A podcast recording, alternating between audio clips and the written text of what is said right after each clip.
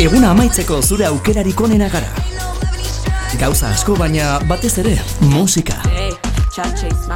Zure lagunei pasako dizkiezun kantak eguneko momenturik ederrenean. Iluntzeetan oraindik entzun ez dituzunak Julen Idigorasekin. Gaztean, bealdea. Urrea, intxaurrak eta txampaina.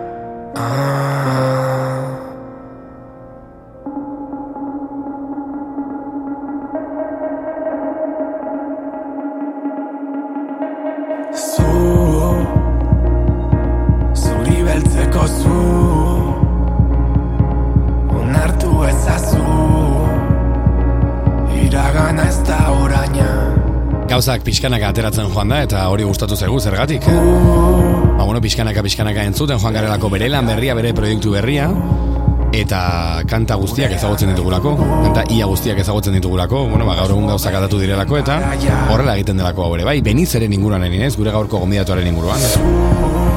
Beinat goitia da bere izena, gaztetzik dator, montauk bezalako proiektuetan ezagutu genuen lehenengo aldiz be aldean, eta orain bere lehenengo diskoarekin bere bakarkako Benizeren lehenengo disko homonimo honekin dator, Beñat, gabon zer moduz? Gabon, Ondo alzaude? Ondo, primeran.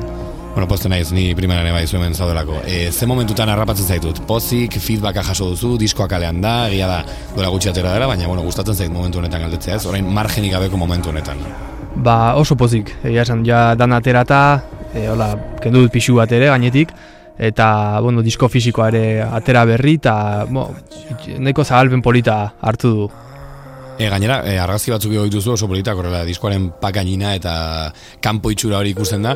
Zakit foru plazan den gazteizen oregon zaren eskaira mitiko horietan? Hori da, bertan, Ah, bertan. Asma, bonetan, eh? Osea, ez naiz gazteiztarra, baina, baina ikusi dut esan galdetu behar diot. baina, baina, bueno, eskuragai dago diskoa fisiko kire bai, e, uste dut edizio mugatuan gainera, beraz, e, nola eskura dezake jendeak, lehenik eta behin. Ba, niri zu- zuzenean idatzi da, ba, Instagrametik, emailetik, bankanpen ere badago, dendaren baten ere gazteizen egongo da, baina nahiko zuzenean eskatuta. Zuzenean esan duzu, eta horrekin jarraituko dut, nahiko zuzena zarazu, nahiko titular borobilak edo lerroburu borobilak botatzen dituzu, eta gustatzen zait hori. Mm, Batzuen inguruan galdetu nahiko nizuke, interesgarria iruditzen zaidalako, baina bota duzun horietako bat da belaunaldi oso bat, ate joka dago dantzatzeko asmoz. Esan nahi literaletik aratago, zerbait gehiago esan nahi izan alduzu, metafora honekin. Ba bai, bai, uste dute e, Euskal Herrian badagola belaunaldi bat ja koskortuta dagoena, baina oraindik ez duena, ez duena bere momentua izan, ez? Bere momentua bizi.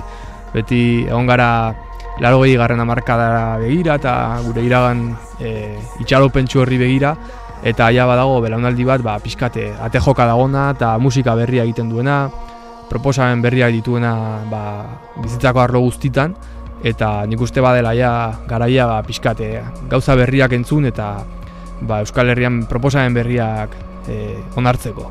Claro, okerez banago zu laro gita maikakoa zara, e, hogeita maika urte dituzu, e, orain dibetez baldin badituzu gutxienez, e, karo, mm, nabaritzen duzu ere bai, sanet, zuk esan duzu ez, nahiko koskortuta egon arren, e, ez dugula gure momentua topatu, nabaritzen alduzu hogei urteko, domeretzi urteko jendeak edo zeta bezala ezagutzen ditugun horiek, e, pixkat ere bai laguntzen ari direla mm, gure momentu hori e, ba, ekartzen honea ekartzen edo bueno, momentu hori plazaratzen edo gauzatzen. no? Bai, zalantzari gabe, hori hori izan da, ez dakit, nik uste pixkat txilmafiaren ingurua eta guzti hori izan dela guri ere bultzada eman diguna, ez? Gu egon gara e, gu baino, bueno, hamar urte gehiago dituzten horiei begira, bizi guztia, baina orain pixkate begiak ireki dizkigute ere eta hor tartean gauden horiei ba, pixkate bultzada eman digute eta esan digute aizue.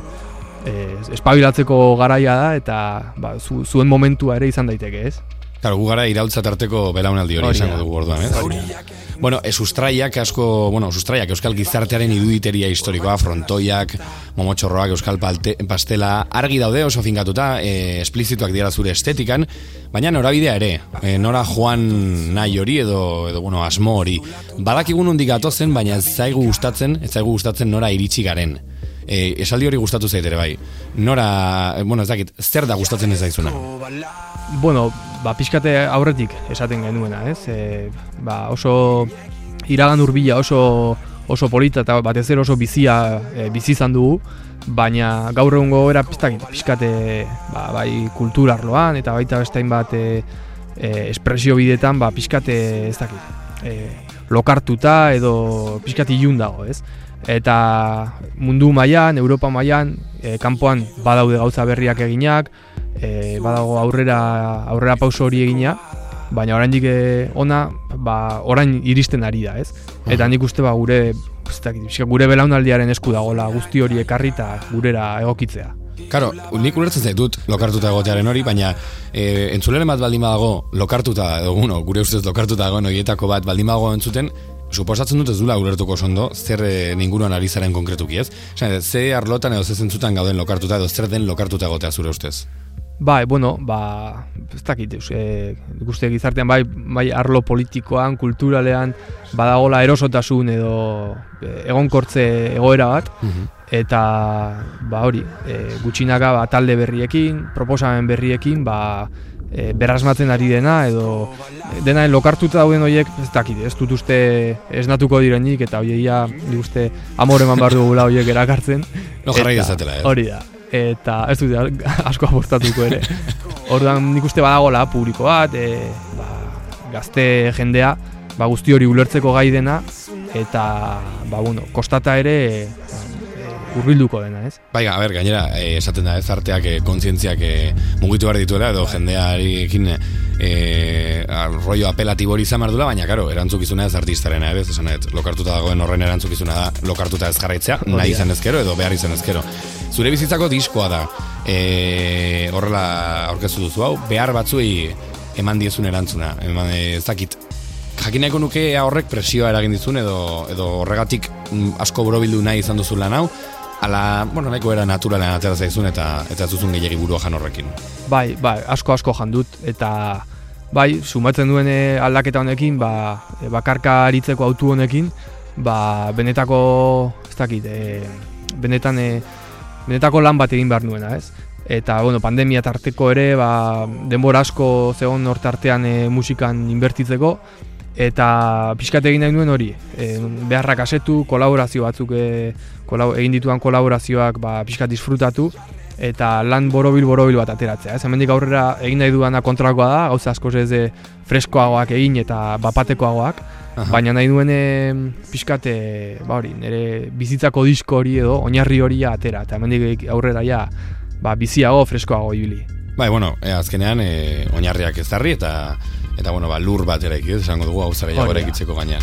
Benizerekin ari gara gaurkoan, be aldean, bere lehenengo disko homonimoa den lehenengo disko hau, lehenengo kantu batekin ezagutu genuen, bazatu izenekoarekin, bainat goitia da bera, eta horrelakoekin ari gara gaurkoan.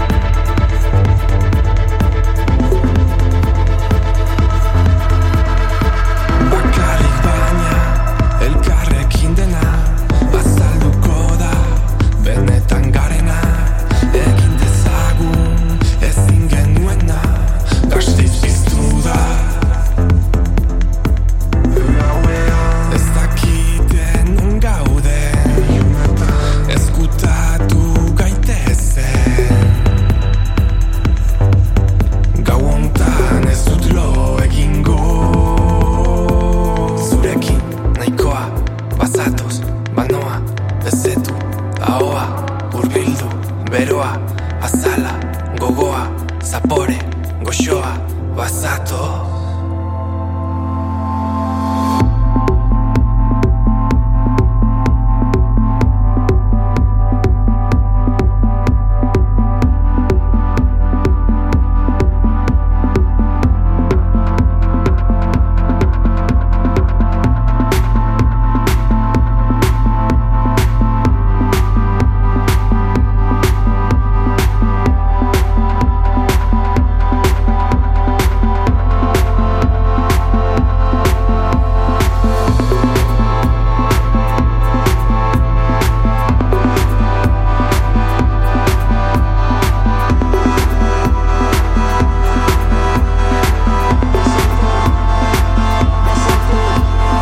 Bere izena baina da, baina benize bezala ezagutu dugu bere lehenengo diskonekin, aurretik ezagutzen genuen arren, baina diskoaren izenburua homonimoa da, zure izen bera darama. Identitatea eraikitze aldera da hori ere bai, izan dugun ba, oinarri hori sendotze aldera edo eraikitze aldera da.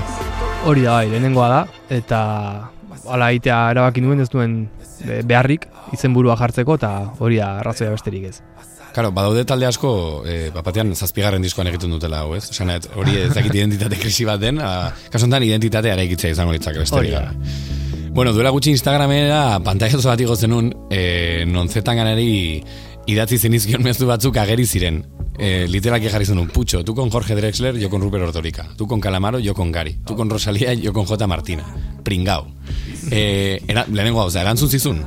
Ba, ez du behiratu, baina ez dut uste. Osea, bisto bat klabatu dizu, ala... Hori, ala- hori bira, gero biratuko A ver, bisto bat eh, lainko ona izango litzak ere bai. Jode, hori ba, era- erakutsiko dugu, lasai. Eh, karo, ez dakit analogia hori bilatu duzu aurretik gero ikusi duzun el gazteiztarra bezala ikusten zara da. Ez, baina, ba, egia esan, e, bo, disko hori pilo bat entzun dut, e, madrileñorena, eta, bueno, gauzak egiteko moduan, nola baiti, e, iraultza atxo bat ekarri zuen, ez, e, zetanganak. Aha. Eta kolaborazioen asuntoan, eta, ba, nik pixkat buruan duena hori zen, ez, e, e, iraganeko, bueno, iraganeko, e, ba, pixkate zaharragoa diren kolaborazio batzuk Bai, egin, berriagoak. Ez, Hori artista erraldoiak. Klasikoak. Hori da, orduan ba, hori, nituen hor e, antzekotasun batzuk eta beste hainbat proposamenetan eta bere diskurtsoan ere gauza batzuk, bueno, interes, beste batzuk ez, baina batzuk interesgarriak iruditzen zitzaizkidan eta orduan horregatik, baina besterik ez, bai. Claro, eh, gaur egun asko egiten da hori, nahiko bitxia da esan, benen Ruperrekin egin zenun mamoak eta izuzkia dugu atzetik, eh, nahiko nasketa bitxia da, eta esango nuke, a ber, lehen egiten zela ere, bai, baina gaur eh, gehiago egiten dela, edo, a ber, Mikel Aboa eta Xaberletekin ezin delako horrela fisikoki egin, ez? Bestela imaginatu nola gongo ziremerein telefonoak, ez? Hori da. Etengabe jotazu. Bueno, a ber, aldetu nahi orduan, e, zetan ganari irain hori zergatik, besterik gabe, esan nahet, txantxetan zan, ala, Ba, ba, miresten bai. baldin baduzu gutxienez, eh? Bai, ba, miristen, mireste dut, baina, bueno, e, iruditzen zait, ez dakit. E, disko hortako horren helburuak eta kolaborazio egin helburuak ez uste dute kulturala baino pixka gehiago ere bazirela, Mhm. ez, komertzialikutuarekin. Izan daiteke, eta- zerbaitegatik ala beste, bai, Bai, izan daiteke. bueno, pixkat merezi du, pixkat, eh, norbaitek zer zer esatea. Kaina pixkat, bai, Hori bueno. da. E, kolaborazioak aipatu ditugula nasketa bitxia, e, komentatu dugu Bierra Aldoi, Gari eta Ruper, e, eta gero latu berriko aizeu fadarik freskoena era berean, J. Martina. E, crossover hori nahi bilatu duzu, edo, edo bueno, e, zure bi eragin hoien edo isla besterik ez da. Bai, pixkate lehen aipatzen genuena, ez, bizitzako diskoa eta kontu hori, ba, jo, Ruper eh, be- beti egonda nire etxean sartuta, gari, ba, bueno, e, ikono, ikono hutsa da, ez, guretzako, eta eta gero J. Martina, ba, azken aldian, ba, izugarri gustatzen zaidan taldea delako, eta ilusio berezi daitezi dalako, eta arrazoia hori da, pixkate gusto kontua, eta pixkate bizitzako, ba, iragan ibilbide hori erregistratu nahi izana, eta hori arrazoia hori dira. Atzetik Ruper honen bertan.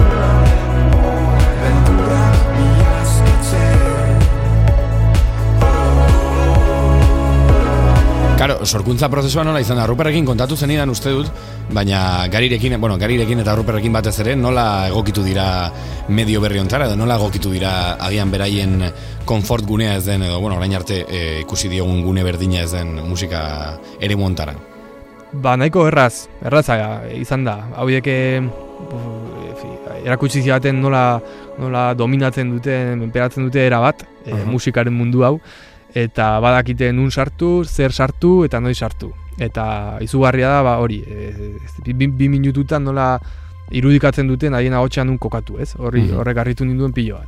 Eta nik ez dauka gaitasun hori oraindik. E, baina haiek argita garbi bazekiten haien de registroa nun kokatu ziteken, ez? Aha. Eta oso erresa izan da zentzu hortan. Eta baldago norbait gustatuko litzaizuena baina ez dagoena diskoan, esan eta horrela, e, amestutako kolaborazioetako bat. Bira, ez dut pentsatu, hola, egia, egia, benetan esate dute, hola, a ber, pixkate, Zentzu, Eh. osea, hori seinale hona da, esango nukenik, ez? Bai. Nahi zenitu nik sartu direlako. hori da, bai, a ber, e, e, errealista izan da, hoiek, ez, gero noski, ba, jart- jartzen bazara amesten, ba, beste, besteren bat bururatuko litzaidake, baina, hola, terrenalak hoiek, hoiek izan dira. Bueno, e, diskoaren eraginak, e, aipatzerako garaian, Frantzia, Alemania aipatzen dituzu, baina etxetik gertu, e, kolaborazioetan agertzen diren eragile hoietaz gain, ez nahi nahi ez musika taldeak, eh? baina zerk eragiten dizu, zerk eragin du diskontan. Bueno, nik uste bada, hola, azken e, bost urtetan, hiru urtetan, sortu dela, sortzen ari dela, ez, Euskal Herrian e, beste estena bat pixkate ba, aipatzen ari garen guzti honi erantzuna ematen ari dena, ez? E, ba, bueno, berritasun guzti honi ba, gurean kabida ematen ari dena, ba, badago hor e, Merina Gris, badago orain Mirua atera berri, e, J. Martina, e, Txilmafia bera igual ere hor testu inguru hortan sartu daiteke, nik uste sortzen ari dela, eta ba, pixkat, nik behintzat hor kokatu nahiko nuke nire buruan dudana behintzat inguru hortan kokatzen da, ez?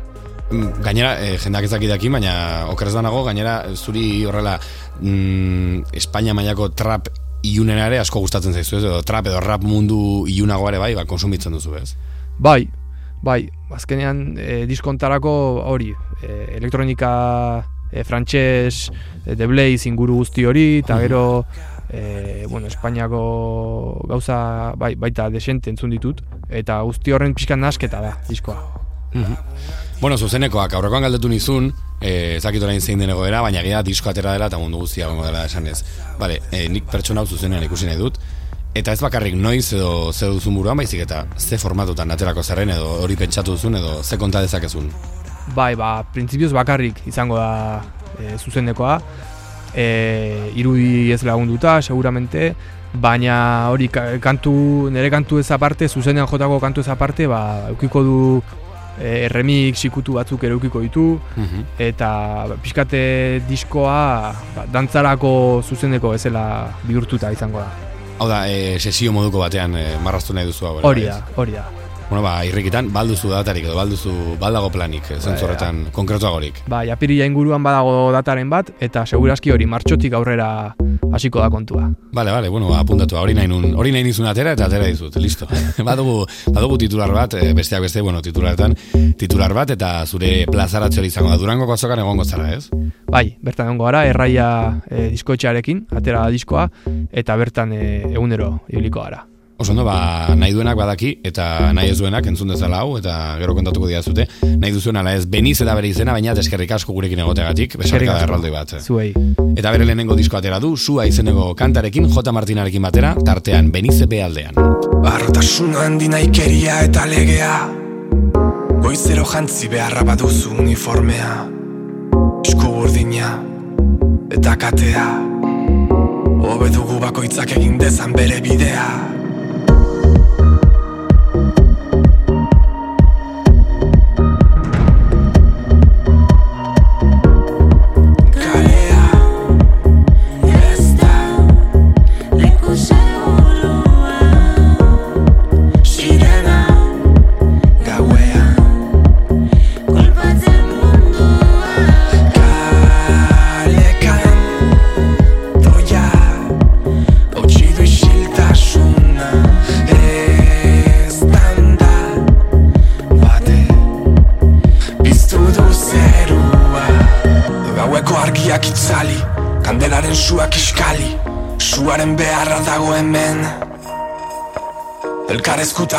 gara.